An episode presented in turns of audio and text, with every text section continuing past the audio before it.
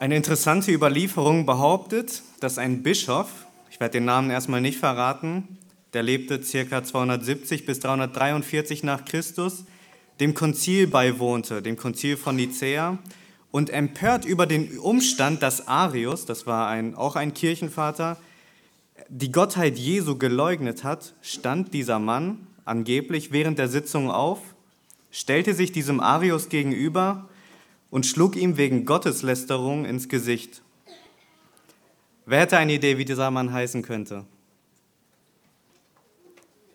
Kinder, das wird besonders für euch interessant sein. Dieser Mann hieß Nikolaus, Bischof Nikolaus von Myra. Und im Laufe der Zeit wurde Nikolaus als der heilige Nikolaus und in der englischen, englischsprachigen Welt schließlich unter dem Namen Santa Claus oder Weihnachtsmann bekannt.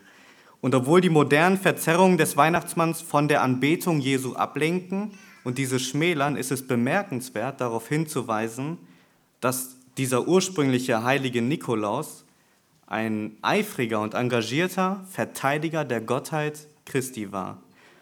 Und das ist ja letztendlich auch die Wahrheit von Weihnachten, nämlich Gott selbst wird Mensch. Das ist sein Geburtstag, dessen wir heute feiern. Ja, oftmals ist es so, man geht auf einen Geburtstag, besonders auf Kindergeburtstag, und man weiß gar nicht mehr, wer hat hier jetzt eigentlich Geburtstag? Alle spielen mit irgendwelchen Spielzeugen, aber wer ist hier eigentlich das Geburtstagskind? Und genauso geht es uns vielleicht auch an Weihnachten, aber heute ist tatsächlich der Geburtstag von Jesus Christus. Gott selbst wurde Mensch. Und diese Wahrheit wurde zu jeder Zeit in der Kirchengeschichte verleugnet. Und auch in unserer Zeit wird diese Wahrheit, dass Gott selbst Mensch ist, verleugnet. Und in unserem Bibeltext heute werden wir sehen, wie selbst zu Jesu Zeiten seine Gottheit angefochten wurde. Und der Text, den wir uns heute anschauen, befindet sich im Markus Evangelium Kapitel 6. Wir können das Kapitel gerne schon mal aufschlagen. Und der Titel der Predigt heute lautet Unglaubliche Weihnachten. Und bevor wir den Text gleich einmal lesen, müssen wir eine Sache unbedingt feststellen, die wird sich mehr oder weniger durch den ganzen Abend durchziehen und die ist sehr wichtig für das Verständnis von diesem Predigtext. Nämlich lesen wir in Lukas 3, Vers 23, und er, Jesus, begann seinen Dienst ungefähr 30 Jahre alt. Das heißt, wir machen heute einen kleinen Zeitsprung. Wie sind denn die Menschen, die alles live miterlebt haben, die seine Geburt miterlebt haben, wie sind sie letztendlich mit Jesus umgegangen? Und das finden wir heute in unserem Text. Und äh, ich lese den Text einmal vor und dann spreche ich noch ein Gebet. Und er zog von dort weg und kam in seine Vaterstadt, also Nazareth, wie wir gerade festgestellt haben. Und seine Jünger folgten ihm nach. Und als der Sabbat kam, fing er an, in der Synagoge zu lehren, und viele, die zuhörten, erstaunten und sprachen, woher hat dieser solches? Und was ist das für eine Weisheit, die ihm gegeben ist, dass sogar solche Wundertaten durch seine Hände geschehen? Ist dieser nicht der Zimmermann, der Sohn der Maria, der Bruder von Jakobus und Joses und Judas und Simon? Und sind nicht seine Schwestern hier bei uns? Und sie nahmen Anstoß an ihm. Jesus aber sprach zu ihnen, ein Prophet ist nirgends verachtet außer in seiner Vaterstadt und bei seinen Verwandten und in seinem Haus. Und er konnte dort kein Wunder tun, außer dass er wenigen Kranken die Hände auflegte und sie heilte und er verwunderte sich wegen ihres Unglaubens, und er zog durch die Dörfer ringsumher und lehrte. Großer Gott, danke, dass wir heute in dein Wort schauen dürfen, und so ist es unser Gebet, dass du zu uns sprichst und dass du deine Wahrheit in uns einpflanzt, dass wir dir ähnlicher werden. Amen.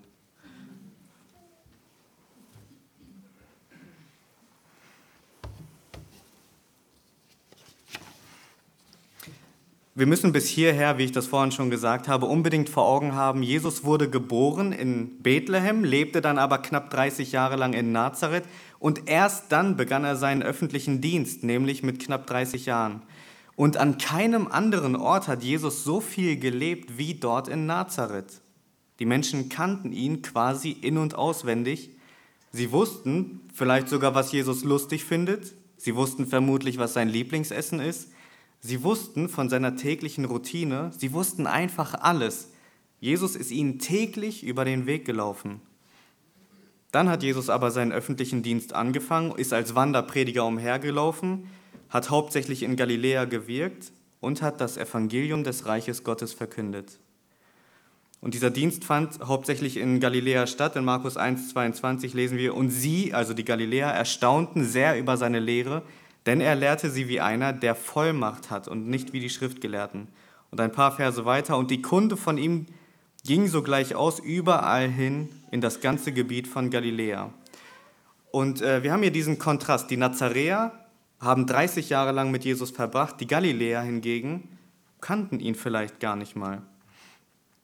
Und äh, nun steht dieser Jesus auf, geht zu den Galiläern, fängt an Wunder zu vollbringen und viele Menschen folgen ihm nach. Und jetzt nach dieser ganzen Action, die da stattgefunden ist in Galiläa, wo er zu einer Berühmtheit geworden ist, kommt er zurück in seine Vaterstadt, lesen wir in Vers 1. Er zog von dort weg und kam in seine Vaterstadt, nämlich nach Nazareth. Und ich denke, wir sind uns jetzt einig, dass wenn überhaupt jemand zum Glauben kommen würde, ganz logisch, dann doch die Nazaräer, oder? Wenn man ganz logisch darüber nachdenkt, ich meine, sie kannten Jesus in und auswendig. 30 Jahre lang haben sie ihn kennengelernt. Stattdessen sehen wir, dass Menschen, die ihn vorher gar nicht kannten, nachfolgen. Die zwölf Jünger folgen ihm nach. Der Gadarener folgt ihm nach, der besessen war von Dämonen. Er hat ihn vorher nie gesehen. Die blutflüssige Frau oder auch Jairus, der eigentlich ein Feind von Jesus war. Wie viel eher werden ihm dann jetzt die nachfolgen, wo er wieder zurückkommt in seine Vaterstadt? Sie wussten doch alles. Sie wussten, dass er sündlos ist. Sie wussten, dass er gehorsam war. Er war quasi der Vorzeige-Sonntagsschüler. Also jeder würde sich über einen Jesus in den Reihen freuen. Und selbst die Zöllner, die Unreinen, die Besessenen, die sündigen Menschen sind ihm nachgefolgt. Aber jetzt schau mal weiter an Vers 2. Und als der Sabbat kam, fing er an, in der Synagoge zu lehren, und viele, die zuhörten, erstaunten und sprachen, woher hat dieser solches? Was ist das für eine Weisheit, die ihm gegeben ist? dass sogar solche Wundertaten durch seine Hände geschehen. Wir haben in den vorhergehenden Kapiteln immer dieselbe Reaktion. Die Menschen sind immer erstaunt. Die Jünger sind erstaunt, als Jesus das, äh, den Sturm stillt. Äh, die Schweinehirten sind erstaunt, als Jesus den besessenen Gadarena befreit. Und Jairus und die blutflüssige Frau sind auch erstaunt, nachdem sie Jesus sein Wunderwirken sehen. Und genauso war das auch bei der Volksmenge. Sie haben sein, sein Predigen, sein, seine Lehre mitbekommen und sie waren völlig erstaunt. Und genauso ist das jetzt auch hier bei den Nazarenern. Und sie verstehen eben diese drei Dinge, beziehungsweise sie stellen drei Fragen. Woher hat dieser solches? Was ist das für eine Weisheit? Dass sogar solche Wundertaten geschehen durch seine Hände. Und jetzt müssen wir uns fragen, sind das berechtigte Fragen? Ich würde sagen, ja, ich denke schon. Jesus hat schließlich 30 Jahre lang mitten unter ihnen gelebt. Sein öffentliches Wirken mitsamt seinen Wundern hat erst zu dieser Zeit angefangen. Und die Pharisäer haben ihm kurz vorher vorgeworfen, dass er diese ganzen Wunder durch die Kraft des Teufels tut. Eigentlich hätten die Nazaräer aber schon wissen können, dass Jesus ein ganz außergewöhnlicher Mensch war. In Lukas 2, 46 bis 47 lesen wir, dass alle, die ihn hörten, gerieten außer, also sie gerieten außer sich über sein Verständnis und über seine Antworten. Das war im Kindesalter von Jesu mit 12, 13 Jahren. Oder Lukas 2, Vers 52, Jesus nahm zu an Weisheit und an Größe und an Gunst bei Gott und den Menschen. Aber was ist jetzt anders? Was ist jetzt nach diesen 30 Jahren, nach Weihnachten anders? Ich glaube, die Antwort finden wir in dem ganzen Amt von Jesus, warum er angefangen hat, Wunder zu vollbringen. In Apostelgeschichte 2, Vers 22 lesen wir, dass Jesus vor euch bestätigt wurde durch mächtige Taten und Wunder und Zeichen. Die ganzen Wunder, die Jesus angefangen hat, mit 30 Jahren zu vollbringen, waren um einen Zweck zu, zu bewirken, nämlich um zu zeigen, dass er der Messias ist. Nach 30 Jahren gibt er sich öffentlich als Messias zu erkennen. Und das Kind aus der Krippe erwartet von ihnen nun, dass sie Buße tun und an ihn glauben. In Lukas 1, Vers 32 und 33 lesen wir, dieser wird groß sein und Sohn des Höchsten genannt werden, und Gott der Herr wird ihm den Thron seines Vaters David geben, und er wird über das Haus Jakobs herrschen in Ewigkeit, und sein Reich wird kein Ende haben. Und das wussten die Nazarener. Sie wussten, dass wenn der Messias kommt, dann wird er der rechtmäßige König sein. Die Situation für die Nazarener wird also ernst. Jesus lebte zwar 30 Jahre lang mitten unter uns und wir wissen, dass er übernatürlich gelebt hat. Und auch jetzt sehen wir, dass er ein vollmächtiger Lehrer ist, Dämonen austreibt und Kranke heilt. Aber jetzt geht er und verkündigt allen Ernstes das Evangelium des Reiches Gottes, tut Buße und glaubt an mich. Und es kann gut sein, dass ich mit diesem, mit diesem letzten Satz, mit dieser altmodischen Aufforderung, tut Buße und glaubt an das Evangelium, verloren habe. Wie altmodisch ist der da vorne denn bitte? Nun, ich habe eine gute Nachricht für dich. Diese Reaktion ist nicht unbekannt, weil die Nazarener reagieren genauso. Schau mal in Vers 3. Da beantworten sie ihre Fragen, die sie gerade eben noch gestellt haben, nämlich woher hat dieser solches, was ist das für eine Weisheit und sogar solche Wundertaten geschehen durch seine Hände. Und diese drei Fragen beantworten sie jetzt mit drei Aussagen. Ist dieser nicht der Zimmermann, der Sohn der Maria? Und sind nicht seine Brüder, sind, äh, der, ist dieser nicht der, der Bruder von Jakobus und Joses und Judas und Simon? Und sind nicht seine Schwestern hier bei uns? Wir lesen erstmal so weit. Das war die Reaktion der Nazarener. Sie geben selber eine Antwort. Und ich bitte dich, jetzt einmal nochmal ganz genau in den Text zu schauen. Welche drei Aspekte nehmen sie denn, um diese übernatürliche Macht Jesu zu relativieren? Der erste Aspekt ist sein Berufsstand. Ist dieser nicht der Zimmermann? Wie bereits gesagt, die Nazarener kannten die Familie Jesu sehr gut und es war üblich, dass der Sohn das Handwerk vom Vater erlernt und so tat es auch Jesus. Sein Vater war bereits Zimmermann, lesen wir in Matthäus 13, Vers 55. Was macht diesen Jesus also besser als uns? Mit welchem Recht geht er nun und verkündigt, tut Buße und glaubt an das Evangelium? Er ist doch ein ganz normaler Zimmermann. Was macht ihn bitte besser? Und der zweite Aspekt, seine Geburt. Da stellen sie die Frage, ist dieser nicht der Sohn der Maria?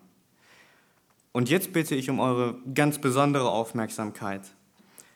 In der jüdischen Kultur war es üblich, dass immer der Vater zuerst genannt wird. Also die Nazarener müssten jetzt eigentlich fragen, ist dieser nicht der Sohn von Josef? Stattdessen sagen sie also, ist dieser nicht der Sohn der Maria? Was sagen sie damit aus? Und das ist extrem wichtig, dass wir das jetzt verstehen. Sie sagen in, mit dieser Aussage eigentlich aus, dass Jesus ein uneheliches Kind ist. Ich würde sogar noch einen Schritt weiter gehen und sagen, sie sagen, dass er der Sohn einer Hure ist. Und damit, dass sie diese Aussage bringen, zeigen sie uns aber auch, dass sie von der Jungfrauengeburt wussten. Sie wussten von seiner übernatürlichen Geburt. Sie wussten, dass er von einer Jungfrau geboren ist, nur sie wollten es nicht wahrhaben und mit dieser Aussage, ist dieser nicht der Sohn der Maria, sagen sie, er war nicht der Sohn einer Jungfrau, er war einfach ein uneheliches Kind. Und dieser Mann gebietet uns jetzt Buße zu tun und zu glauben? Und der dritte Aspekt ist seine Familie. Sie fragen im Grunde genommen einfach nur, sind nicht seine Geschwister hier mitten unter uns? Hat er nicht genauso Geschwister wie wir?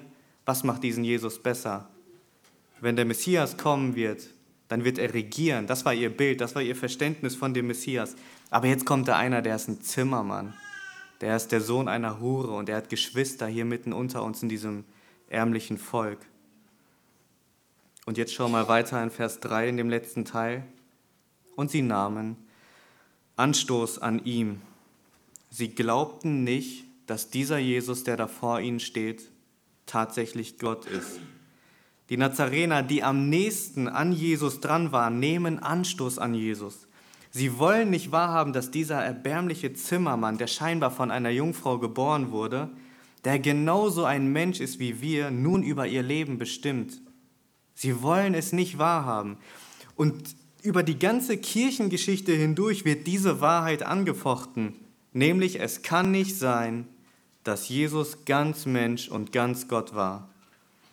Und das sehen wir zuallererst auf dem Konzil von Nicäa. Da habe ich euch ja schon die Geschichte von, von Nikolaus erzählt. Da wurde gegen Arius die Gottheit Jesu verteidigt. Dann sehen wir das auf dem Konzil von Konstantinopel 381 nach Christus. Dann von Ephesus 431 nach Christus, dann Chalcedon 451 nach Christus und Konstantinopel am zweiten äh, Konzil und Konstantinopel am dritten Konzil. Und auch in unserer Zeit wird behauptet, zum Beispiel, dass Jesaja sich vertan hat. Da steht zwar, eine Jungfrau wird ein Kind gebären, aber vielleicht hat Jesaja sich auch einfach vertan. Vielleicht war es einfach ein Tippfehler. Vielleicht wollte er auch einfach nur sagen, es war eine junge Frau. Und die Apostel haben diesen Fehler mit übernommen. Das ist das, wie, wie die Menschen heute mit der Jungfrauengeburt umgehen. Und ich will euch eins sagen, und das ist jetzt extrem wichtig, wenn all diese Menschen recht haben würden, dann gäbe es keinen christlichen Glauben. Wenn Jesus nicht von einer Jungfrau geboren war, wenn er nicht ganz Mensch und ganz Gott war, dann fällt der christliche Glaube in sich zusammen. Und ich würde noch mal einen Schritt weiter gehen, dann landen wir alle in der Hölle. Das ist die harte Wahrheit, wenn die Menschen recht haben. Und lasst mich euch das einmal ausführen. Wir machen jetzt einen Exkurs in die Gottheit Jesu. Und ähm, ich will euch erklären, warum wir alle verloren wären, wenn diese Menschen recht hätten. Ich fange mit der Frage an, wenn es Gott geben würde, wie sollte dieser Gott sein? Er sollte der Schöpfer sein, ganz klar. Er sollte allwissend sein. Er sollte allgegenwärtig, zeitlos, ja keiner Einschränkung unterworfen sein. Er sollte perfekt sein. Er sollte heilig sein, ohne Fehler. Es sollte kein Gott neben ihm geben. Es sollte nichts in dieser Welt geben, was seine Macht einschränkt. Und er müsste gerecht sein. Und ich stimme all diesen Eigenschaften zu. Jetzt gehen wir aber noch mal einen Schritt weiter. Angenommen, die zehn Gebote, die er uns gegeben hat, sind der Maßstab, den wir erreichen sollen, um zu diesem Gott zu kommen. Ja, zum Beispiel das erste Gebot, du sollst keinen Gott neben ihm haben. Oder du sollst den Namen deines Gottes nicht missbrauchen. Oder du sollst nicht töten. Oder du sollst nicht Ehe brechen. Du sollst nichts Falsches über deinen Nächsten reden, also lügen. Oder du sollst nicht das deines Nächsten begehren und so weiter. Und jetzt erbitte ich mir eine ehrliche Antwort von dir. Hast du auch nur ansatzweise eins dieser Gebote gebrochen? Ich kann von mir sagen, ja, habe ich. Aber bevor du jetzt sagst, du hast niemanden getötet, du hast auch nie die Ehe gebrochen, dann hör mal, was Jesus in Matthäus 5 sagt. Matthäus 5, Vers 21 bis 22. Ihr habt gehört, dass zu den Alten gesagt ist, du sollst nicht töten. Wer aber irgend töten wird, der wird dem Gericht verfallen sein. Ich aber sage euch, jeder, der seinem Bruder ohne Grund zürnt, wird dem Gericht verfallen sein. Wer aber irgend zu seinem Bruder sagt, Racker, wird dem Synedrium verfallen sein. Wer aber irgend sagt, du Narr, wird der Hölle des Feuers verfallen sein. Oder Matthäus 5, Vers 27 und 28, ihr habt gehört, dass gesagt worden ist, du sollst nicht Ehe brechen, ich aber sage euch, jeder, der eine Frau ansieht, um sie zu begehren, hat schon Ehebruch begangen mit ihr im Herzen. Und spätestens jetzt werden wir eigentlich alle zugeben müssen, okay, du hast recht, ich habe nicht alle Gebote Gottes gehalten. Und das ist die ehrlichste Antwort, die du dir selber geben solltest. Weil was ist denn der Standard, den wir erreichen sollen? Jesus selber sagt in Matthäus 5, 48, darum sollt ihr vollkommen sein, gleich wie euer Vater im Himmel vollkommen ist. Das ist der Standard, den wir an uns selbst anlegen sollten, wenn wir mit diesem heiligen Gott rechnen, von dem wir gerade eben gehört haben. Aber was ist jetzt, wenn wir diesen Standard nicht erreichen? Dann will ich jetzt Folgendes fragen, was sollte Gott mit dir tun? Sollte er dir einfach vergeben, als ob nichts gewesen wäre? Und äh, bevor du jetzt mit Ja antwortest, will ich euch eine Szene vor Augen malen. Stell dir mal vor, da ist ein Mann im Gerichtssaal, er hat zuvor eine Frau vergewaltigt. Vielleicht ist es sogar deine Frau, vielleicht hast du mit dieser Frau zu tun und du sitzt da in diesem Gerichtssaal und hörst, was der Mann, dieser Triebtäter, dem Anwalt sagt. Er sagt, ja, Herr Anwalt, ich gebe zu, ich habe diese Frau vergewaltigt, vielleicht sogar noch die Kinder ermordet. Hast du nicht gesehen? Aber ansonsten war ich doch ganz gut. Ich meine, ich habe vielleicht sogar die Kirchensteuer gezahlt. Und äh, der Richter guckt ihn an und sagt, hm, stimmt, du hast recht. Du hast zwar jetzt einmal einen Kurzschlussmoment gehabt und bist über die Grenze hinausgegangen und hast das Leben von anderen Menschen zur Hölle gemacht, aber ansonsten warst du ja ganz gut. Und du sitzt da in diesem Gerichtssaal und stellst dir die Frage, kann das eigentlich gerecht sein? Und ich glaube, jeder würde sagen, nein, das ist ganz sicher nicht gerecht. Die, die, die, die Sünde, die dieser Mann begangen hat, die muss bezahlt werden. Und jetzt stell dir dein Leben vor Gott vor. Warum sollte Gott dir ohne Wenn und Aber vergeben? Wenn Gott das tun würde, dann wäre er nicht gerecht. Dann müsste er jedem Menschen bedingungslos vergeben. Das wäre billige Gnade. Und es wird ein Tag kommen, da wird dein Leben vor Gott aufgetan und alle deine Werke werden auf die Waagschale gelegt. Und jeder wird für seine Taten gerade stehen müssen. Du wirst für deine Gedankenwelt gerade stehen müssen und auch für deinen Umgang mit deinen Mitmenschen und auch für deine Beziehung mit deinem Schöpfer. Weil wozu wurdest du denn erschaffen?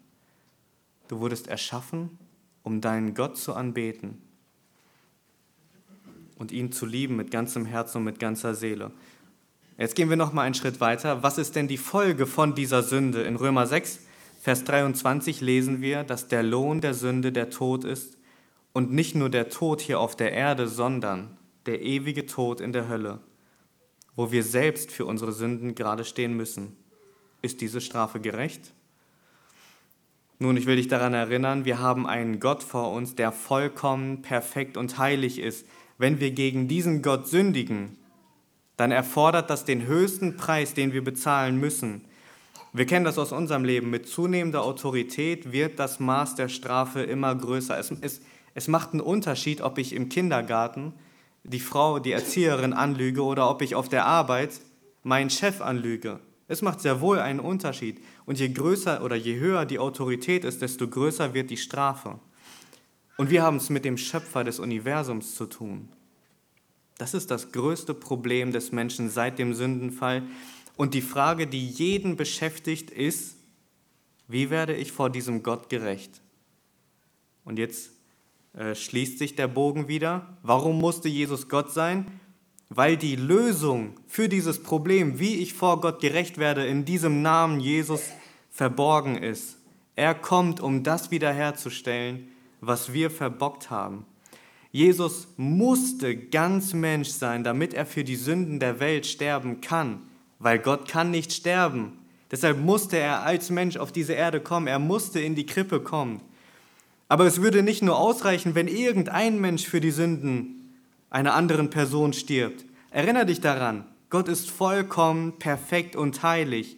Um den Zorn von diesem vollkommenen und perfekten und heiligen Gott zu bezahlen, benötigt es was? Ein Opfer, welches in der Lage ist, diesen Preis zu bezahlen. Eine Gerechtigkeit, die außerhalb von uns Menschen liegt und die ist einzig und allein in der Person Jesus Christus zu finden. Ganz Mensch und ganz Gott. Wenn er nicht ganz Mensch und ganz Gott war, dann wehe uns. Dann müssen wir für unsere Sünden selber bezahlen.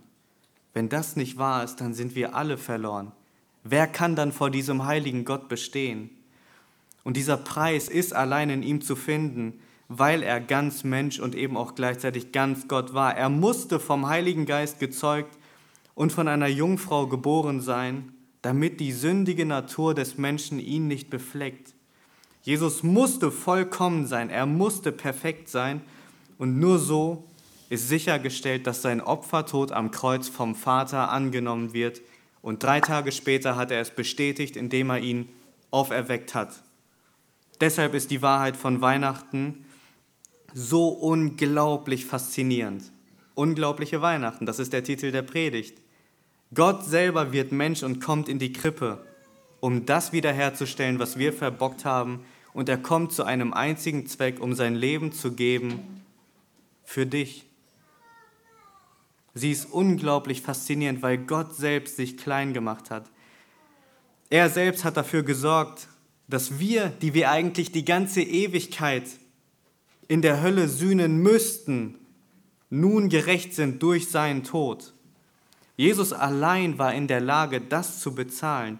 Und so lesen wir in 2. Korinther 5, Vers 21, den, der die Sünde nicht kannte, hat er für uns zur Sünde gemacht. Warum?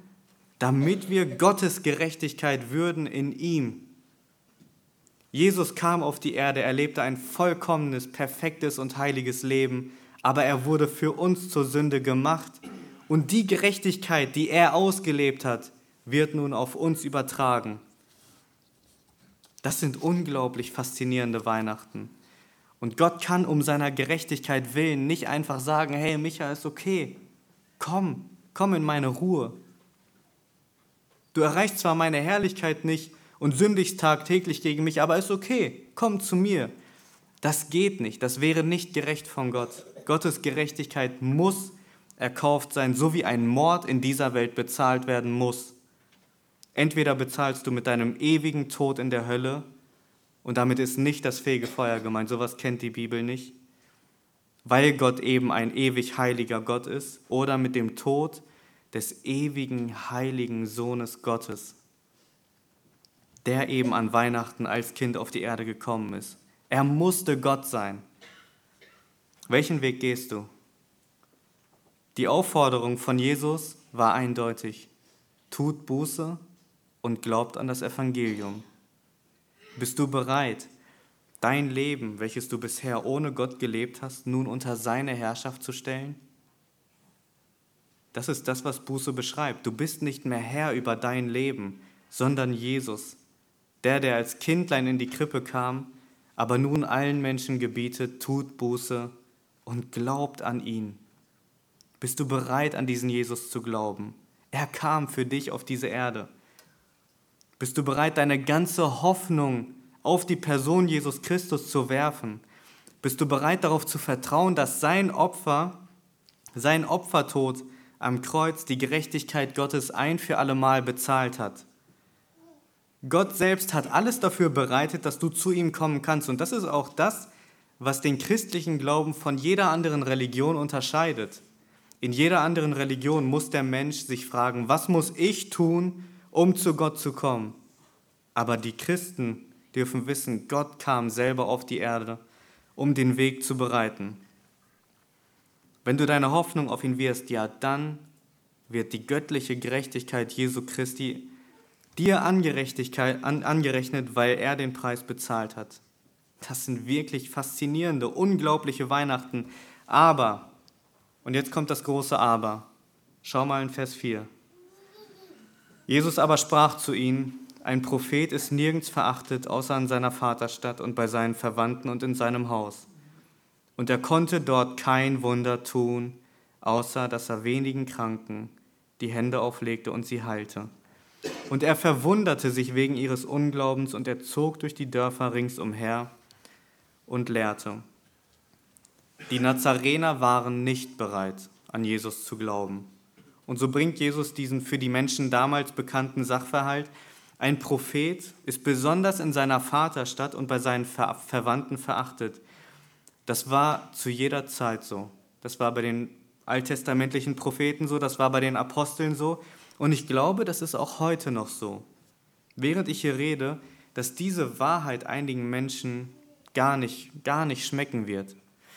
Wir Menschen haben gerne selbst die Kontrolle über unser Leben, aber jetzt kommt da ernsthaft einer nach vorne, der behauptet, ich habe keine Möglichkeit vor Gott zu bestehen, außer durch Jesus. Und wisst ihr, was das Verheerende ist an dieser Textstelle? Jesus konnte dort in Nazareth kein Wunder tun, außer bei einigen wenigen. Was? War Jesus etwa nicht mehr in der Lage, Wunder zu tun? Hat er seine Macht verloren? Es war ganz sicher nicht so. Er vollbringt, er vollbringt auch weiterhin im Markus-Evangelium Wunder. Also an Jesus lag es nicht. Aber warum konnte er dann keine Wunder tun? Es lag an den Menschen. Jesus konnte dort keine Wunder tun, weil die Menschen ihn verworfen haben. Sie nahmen Anstoß an ihm. Sie wollten nichts mit ihm zu tun haben. Sie sind nicht zu diesem Wunderheiler gekommen. Sie sind nicht zu diesem Heiland gekommen. Sie sind nicht zu dem gekommen, der in Vollmacht lehrte. Sie weigerten sich, ihm zu glauben. Sie wollten Jesus nicht in ihrem Leben haben. Sie kamen nicht zu ihm, um gesund zu werden. Und auch heute gibt es vielleicht einige hier, die diese Worte des Evangeliums bereits verworfen haben. Und wisst ihr, Jesus verwundert sich wegen dem Unglauben der Nazarener. Schließlich haben sie Jesus 30 Jahre lang miterlebt. Sie sind nun Zeugen seiner Gottheit geworden, aber sie verwerfen ihn.